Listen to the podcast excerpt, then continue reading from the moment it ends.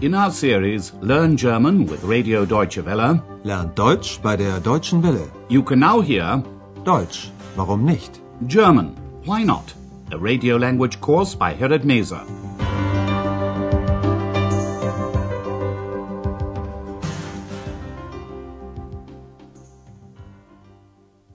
Liebe Hörerinnen und Hörer. Hello and welcome back. Today you can hear lesson 6. Perhaps she needs help. Vielleicht braucht sie Hilfe. Andreas is again sitting at the reception desk at the Hotel Europa. He's sorting out some papers when Hannah, the chambermaid, comes by. She wants to know more about the woman who's staying in room number 15. Listen to her conversation with Andreas. Why does she want to know more about the guest in room 15? Hallo, Andreas. Tag, Hanna. Wie geht's? Gut.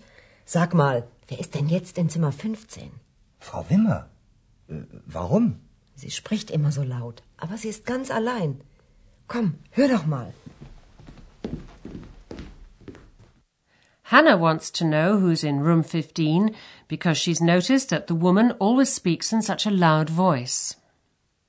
Sie spricht immer so laut. Hannah isn't surprised that she can hear a loud voice coming from the room. What surprises her is the fact that she knows the woman is alone. But she's completely alone, she says. Aber sie ist ganz allein. Hannah asks Andreas to come and listen to what's going on in the woman's room. Come and listen, she says. Komm, hör doch mal. Hannah and Andreas go upstairs and listen outside the woman's door. Hannah thinks that the woman may need help. Hilfe. Listen to what the woman is saying and try to work out what's going on. Nicht. Nein. Da. Nein. Hier. Nein. Hinauf. Nein. Hin. Nein, nein, nein. Hilfe? Ja. Hilfe! Ja! Hilfe! Ja! Vielleicht braucht sie Hilfe. Warum fragst du sie nicht? Aber da hängt doch das Schild. Bitte nicht stören. Dann stören Sie auch nicht. Aber was ist los? Frau Wimmer ist Schauspielerin. Ach so, dann ist alles klar. Und wann kann ich das Zimmer putzen? Frau Wimmer is an actress and she's rehearsing a part for a play. Listen to the same scene once again. Frau Wimmer is reading a text by the Austrian playwright Peter Handke. What you heard was the final scene from his play Hilferufe or Cries for Help, which he wrote in 1967. But Hannah doesn't know this. All she heard was the woman crying for help three times, which is why she said to Andreas, Perhaps she needs help. Vielleicht braucht sie Hilfe. Andreas asks Hannah why she doesn't ask the woman if she needs help. Hannah says there's a sign hanging on her door. Aber da hängt doch das Schild. If you're staying in a hotel and you don't want the chambermaid or any other staff to come into your room, you hang a notice outside your door saying, Please do not disturb. Bitte nicht stören. And then Frau Berger, the hotel manageress, arrives on the scene and tells Hannah and Andreas not to disturb the guest. Dann stören Sie auch nicht. But Hannah is still intrigued to find out what's happening. But what's going on? she asks. Aber was ist los? Frau Berger explains that Frau Wimmer is an actress. Frau Wimmer ist Schauspielerin. Hannah is relieved because that explains everything. Oh, I see, she says. Then everything is clear. Ach so, dann ist alles klar. But Hannah still wants to know one thing. And when can I clean the room? she asks. Und wann kann ich das Zimmer putzen? Andreas goes back to the reception desk. An elderly man is waiting there. He says he has an appointment, Verabredung, with Frau Wimmer, Andreas calls her room, but Frau Wimmer doesn't answer the phone. Listen to the dialogue. How does the man react when there's no answer? Guten Tag, kann ich Ihnen helfen? Ich habe eine Verabredung mit Frau Wimmer. Ah ja, Frau Wimmer. Hm, Zimmer 15. Ich rufe Sie sofort an.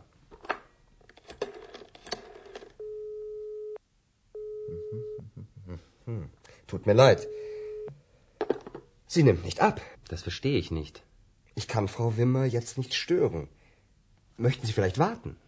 Ich weiß nicht. Ich weiß nicht. Ach, sagen Sie, Frau Wimmer, ich rufe Sie später an. The man leaves a message for Frau Wimmer that he'll call her again later. Listen to his conversation with Andreas once again. The man says he has an appointment with Frau Wimmer. Ich habe eine Verabredung mit Frau Wimmer. Andreas calls Frau Wimmer's room, but there's no answer. Andreas says to the man, I'm sorry, she's not answering. Tut mir leid. Sie nimmt nicht ab. Andreas says he can't disturb Frau Wimmer now. Jetzt. Ich kann Frau Wimmer jetzt nicht stören. Andreas suggests to the man, Perhaps you'd like to wait? Möchten Sie vielleicht warten? But he decides he'll call Frau Wimmer later, später. Ich rufe Sie später an. And now let's take a look at word order in German.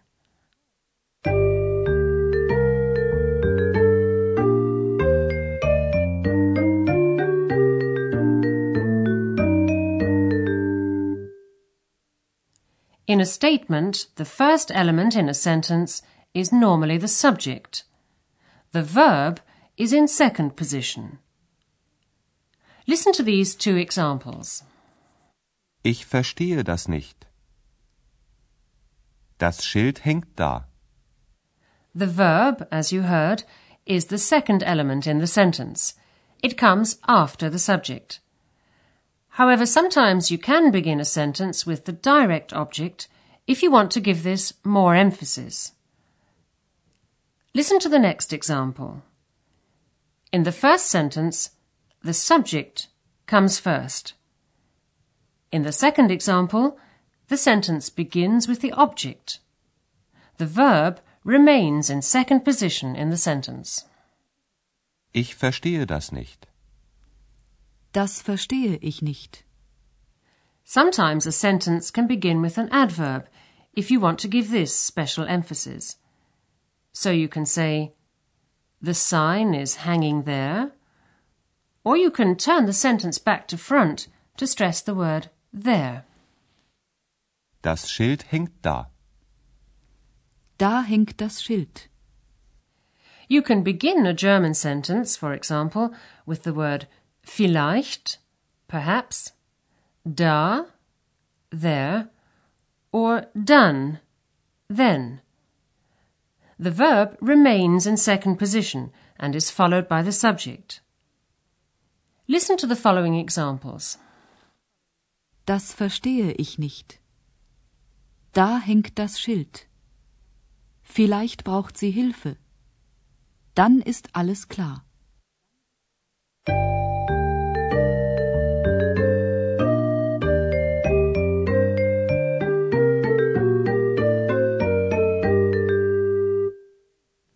Listen to all three scenes once again, and while you're listening to the music, sit back and relax.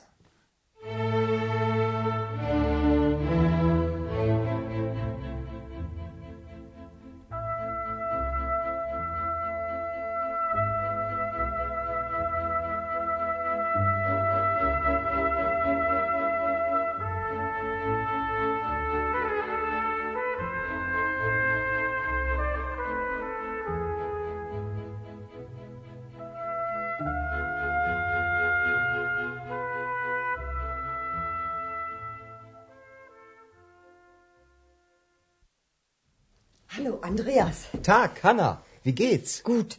Sag mal, wer ist denn jetzt in Zimmer 15? Frau Wimmer. Äh, warum? Sie spricht immer so laut, aber sie ist ganz allein. Komm, hör doch mal.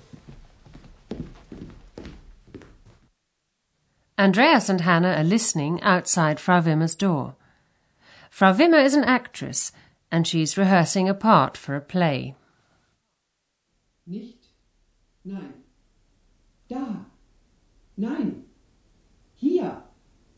Nein. Hinauf. Nein. Hin. Nein, nein, nein. Hilfe? Ja. Hilfe! Ja. Hilfe! Ja! Vielleicht braucht sie Hilfe. Warum fragst du sie nicht? Aber da hängt doch das Schild. Bitte nicht stören. Dann stören Sie auch nicht. Aber was ist los? Frau Wimmer ist Schauspielerin. Ach so, dann ist alles klar. Und wann kann ich das Zimmer putzen? Andreas goes back to the reception desk. A man is waiting there. He says he has an appointment with Frau Wimmer. Guten Tag. Kann ich Ihnen helfen? Ich habe eine Verabredung mit Frau Wimmer.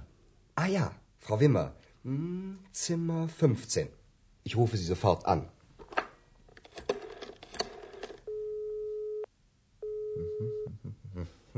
Tut mir leid. Sie nimmt nicht ab. Das verstehe ich nicht. Ich kann Frau Wimmer jetzt nicht stören. Möchten Sie vielleicht warten? Ich weiß nicht. Ich weiß nicht. Ach, sagen Sie, Frau Wimmer, ich rufe Sie später an. Well, that's all for today. Goodbye for now, and do join us for the next lesson. Auf Wiederhören. You've been listening to our language course Deutsch, warum nicht? A production of Radio Deutsche Welle in cooperation with the Goethe Institute in Munich.